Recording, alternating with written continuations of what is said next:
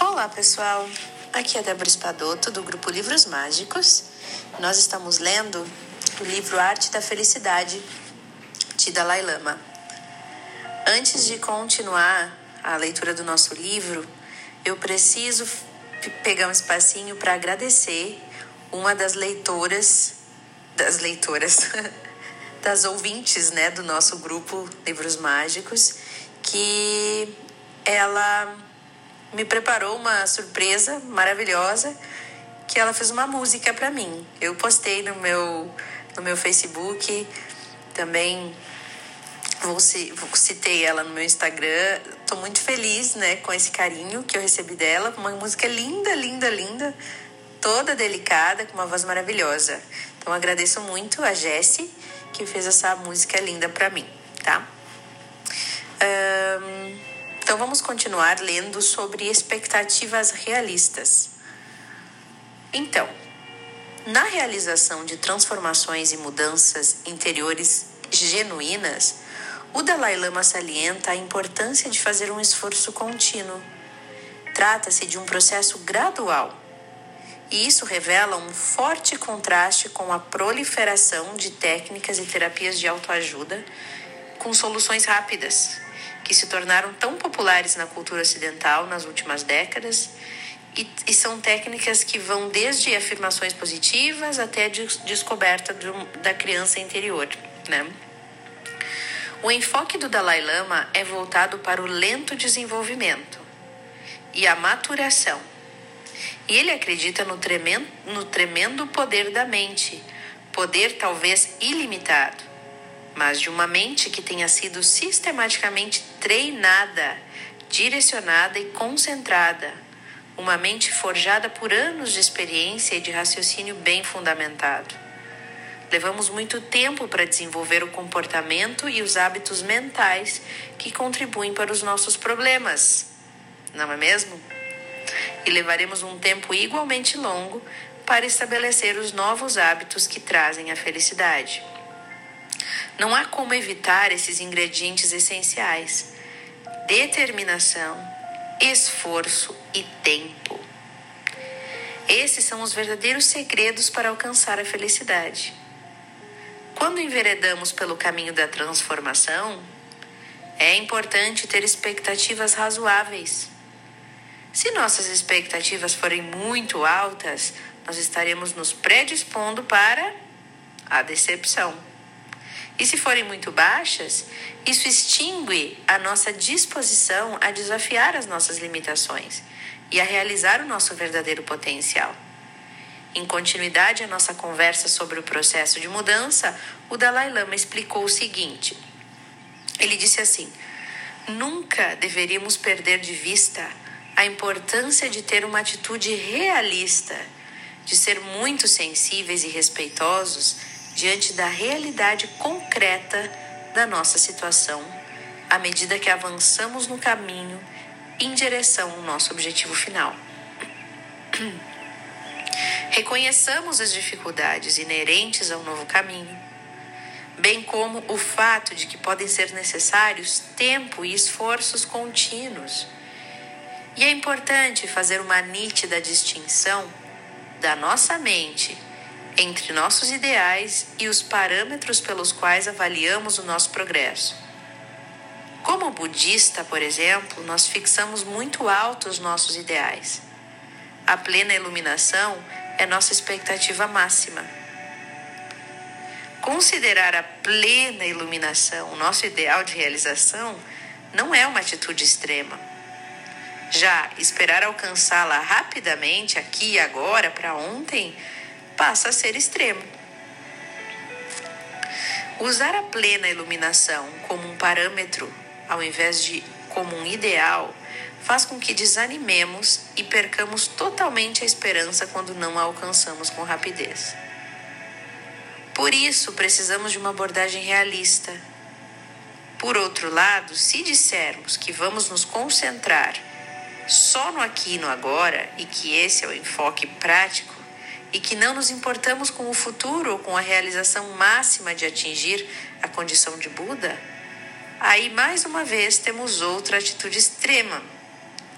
Precisamos, portanto, descobrir uma abordagem que se situe em algum ponto intermediário. Precisamos encontrar um equilíbrio.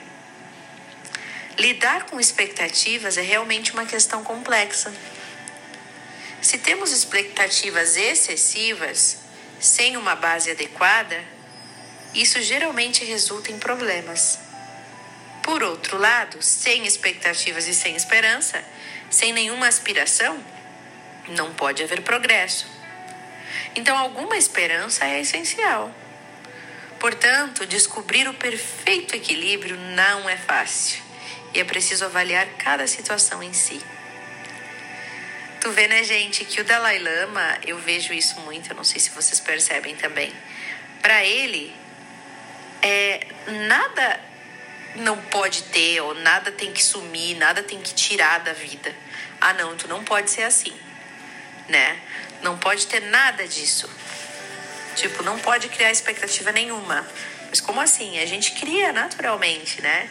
O que não pode é ser extremista na expectativa né? Tudo é nem de mais nem de menos. Parece que o Dalai Lama tudo é a aceitação de que temos tanto o positivo como o negativo, né? O lado luz e o lado sombrio, e que só podemos ver a luz quando vemos o sofrimento e o lado sombrio, né? E ao mesmo tempo dosar, né, um pouquinho de cada. Não assim, ah, não, a partir de agora eu só vou ter pensamentos bons. Os pensamentos bons vão permear nossa mente e a gente tem que conseguir saber lidar com eles, né? Então, acho que isso que o livro está me trazendo, essa, essa naturalidade, assim, essa tranquilidade no encarar as questões, né? Como se essa aceitação e, e nada em exagero Nada em exagero, isso também é muito importante. Continuando então. Eu ainda tinha dúvidas que me atormentavam, diz o autor. Embora possamos sem dúvida modificar parte dos nossos comportamentos e atitudes negativas, desde que dediquemos tempo e esforços suficientes, até que ponto que é realmente possível erradicar as, emo as emoções negativas? E eu perguntei isso ao Dalai Lama. E ele disse: já falamos sobre o fato de que a felicidade máxima depende de eliminarmos os nossos comportamentos e estados mentais negativos, sentimentos como raiva, ódio, ganância, entre outros. No entanto, emoções dessa natureza parecem fazer parte da nossa composição psicológica natural. Todos os seres humanos parecem sentir essas emoções mais perversas com intensidade maior ou menor. E se for esse o caso, será razoável odiar, negar e combater uma parte de nós mesmos? Será que é razoável fazermos isso com nós mesmos? Odiar que temos esse lado sombrio?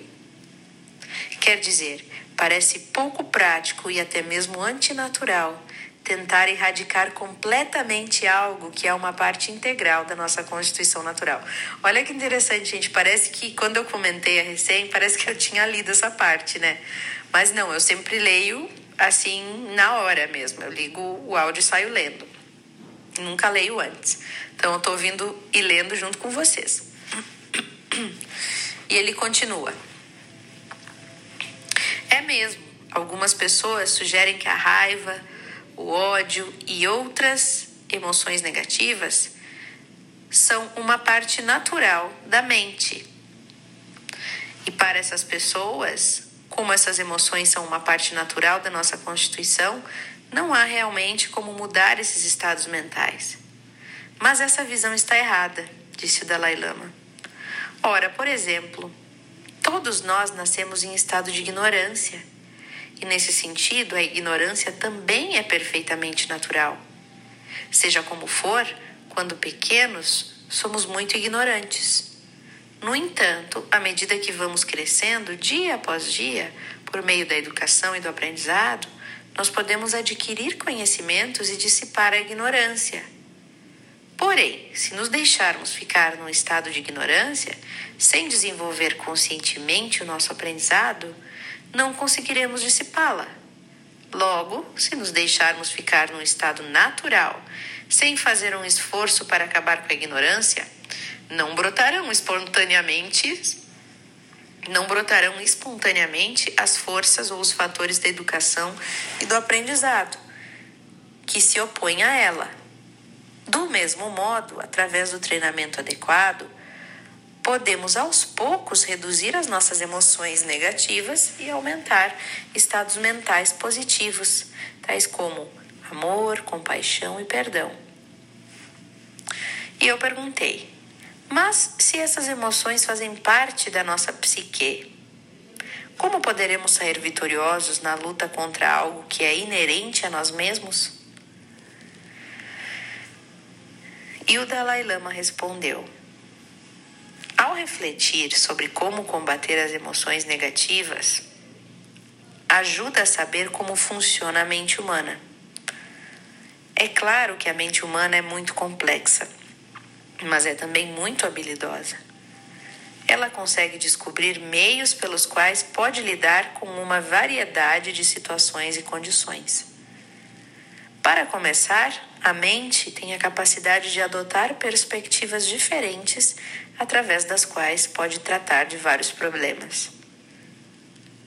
Dentro da prática budista, essa capacidade de adotar perspectivas diferentes é utilizada numa série de meditações nas quais o indivíduo isola mentalmente diferentes aspectos de si mesmo e então inicia uma conversa entre eles.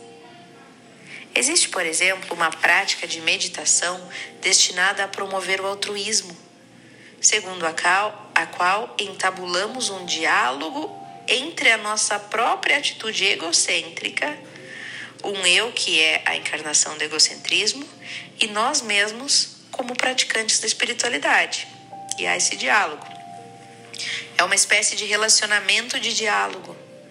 E da mesma forma, nesse caso, embora traços negativos como ódio e raiva façam parte da nossa mente, nós podemos nos dedicar a uma iniciativa na qual tomamos nossa raiva e nosso ódio como objeto e o combatemos. Além disso, na nossa própria experiência diária, muitas vezes nos descobrimos em situações nas quais nos culpamos ou nos criticamos, não é verdade? Eu costumo dizer. Ah, aí, em tal dia, assim, assim, assim, assado, me decepcionei comigo mesmo. E aí nos criticamos, não é verdade? E todos nós dizemos essas coisas. A gente conta uma história e nos criticamos, não é assim? Ou podemos nos culpar por fazer algo errado ou por não fazer alguma coisa e sentimos raiva de nós mesmos. Nesse caso também entabulamos uma espécie de diálogo com nós mesmos. Na realidade, não existem duas identidades distintas. Trata-se apenas de uma continuidade no mesmo indivíduo. E mesmo assim, faz sentido que nos critiquemos, que nós sintamos raiva de nós mesmos. E isso é algo que todos nós conhecemos por experiência própria, não é? Portanto, apesar de na realidade só haver uma única individualidade contínua, nós podemos adotar duas perspectivas diferentes. O que acontece quando estamos nos criticando? Isso é uma pergunta. O que, que acontece quando estamos nos criticando? O eu que está criticando parte de uma perspectiva da pessoa como totalidade, do ser inteiro.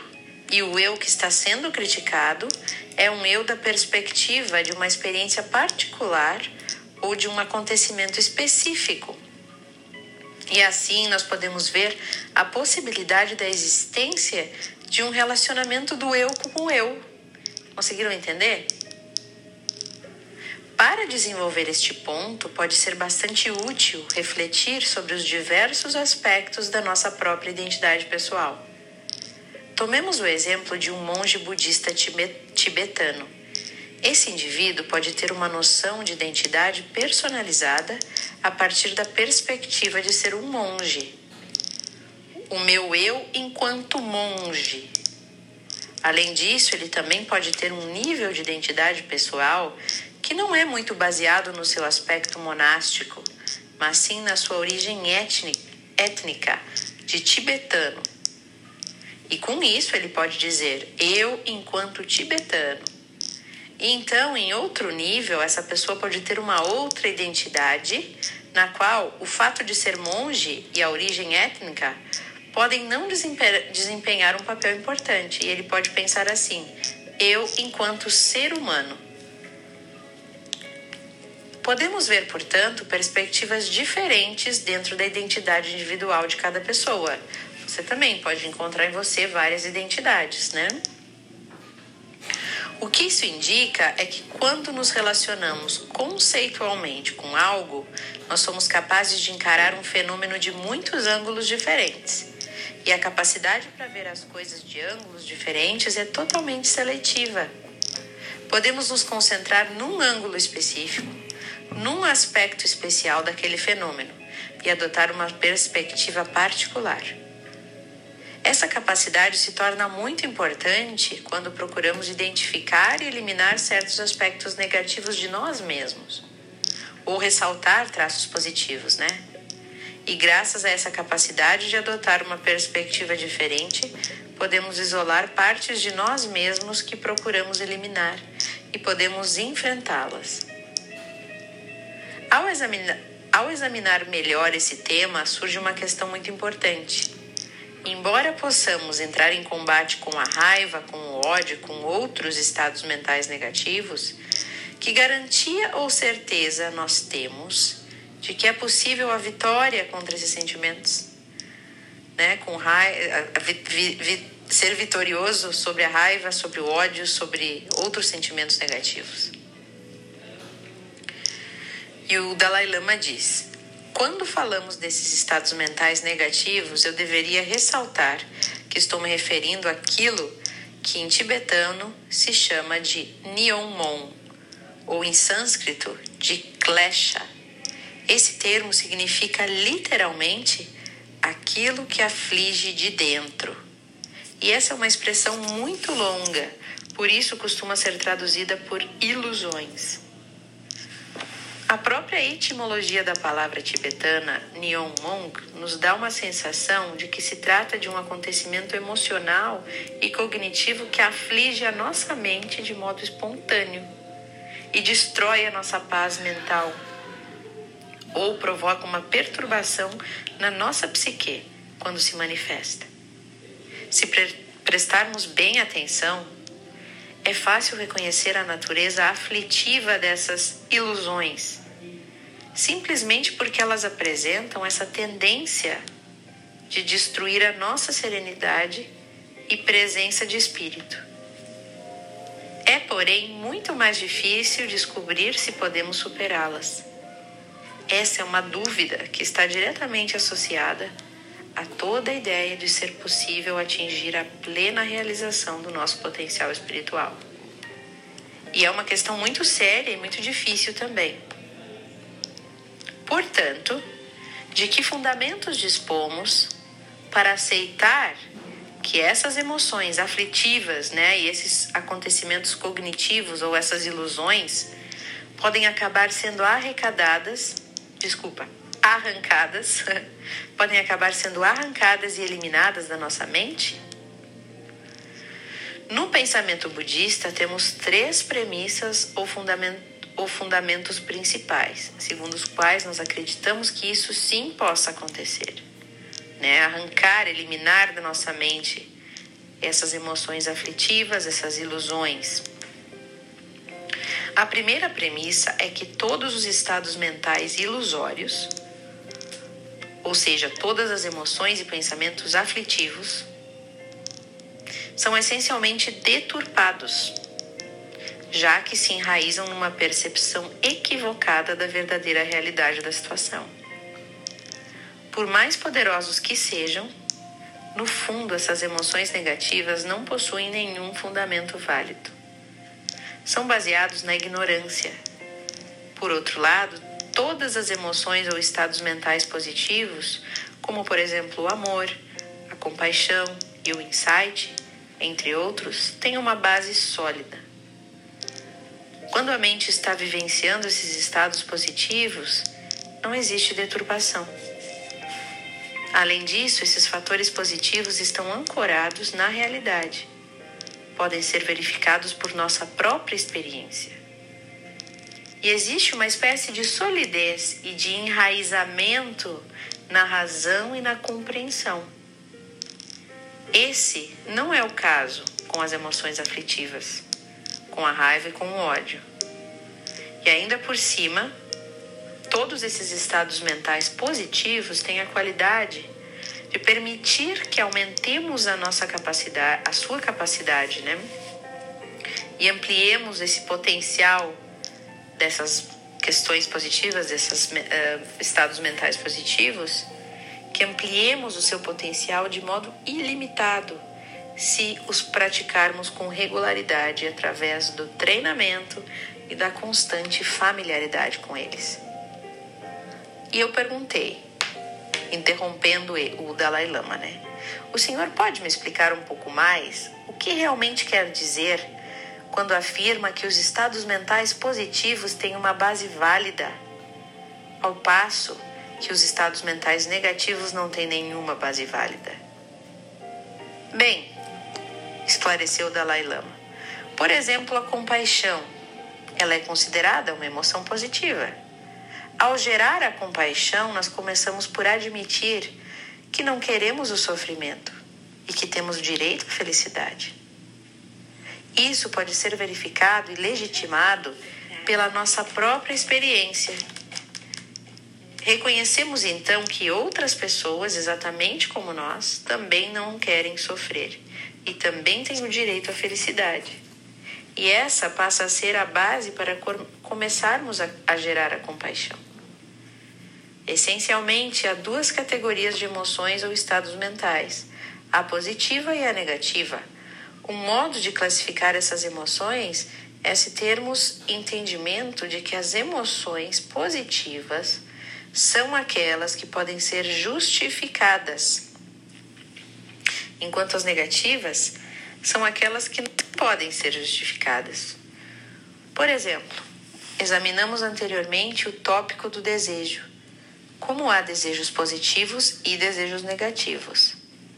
O desejo para quem, o desejo para que sejam atendidas as nossas necessidades básicas é positivo, esse desejo, né?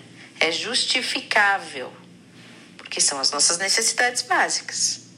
E baseia-se no fato de que todos nós existimos e temos o direito de sobreviver. E para que possamos sobreviver, há certas coisas que são imprescindíveis, certas necessidades que têm que ser satisfeitas. Logo, esse tipo de desejo tem um fundamento válido. E como já vimos, há outros tipos de desejo que não têm valia, né? que são negativos, como, por exemplo, o desejo em excesso e também a ganância. Esses tipos de desejo não são baseados em motivos válidos e costumam só gerar problemas e complicar a nossa vida. São desejos que se baseiam simplesmente num sentimento de insatisfação, de querer mais, muito embora as coisas que queremos não sejam realmente necessárias. Desejos dessa natureza não dispõem de motivos válidos a ampará-los. Portanto, desse modo, podemos dizer que as emoções positivas têm um fundamento firme e válido, enquanto as emoções negativas não têm essa base legítima. Agora é importante a gente fazer um, um levantamento aí dos nossos desejos, né, pessoal? Os nossos desejos são positivos ou negativos? Qual que é a base deles? Eles são justificáveis? Ou eles só provêm de uma insatisfação nossa, de uma escassez ou de uma uma obsessão por algo ou da qual que foi o, o, o que ele falou aqui da ganância era essa palavra que eu queria. Ou da ganância apenas né? Sem justificar o porquê queremos aquilo. Aí são desejos negativos. Vale a gente refletir né? Será que esse meu desejo ele está de acordo com o todo? Será que aquilo que eu mais quero É porque eu realmente necessito ou, ou é só porque eu desejo, só porque eu quero? Só pro meu ego, né? É, quem gosta de lei da atração, tem vários vídeos no YouTube sobre a lei da atração, né?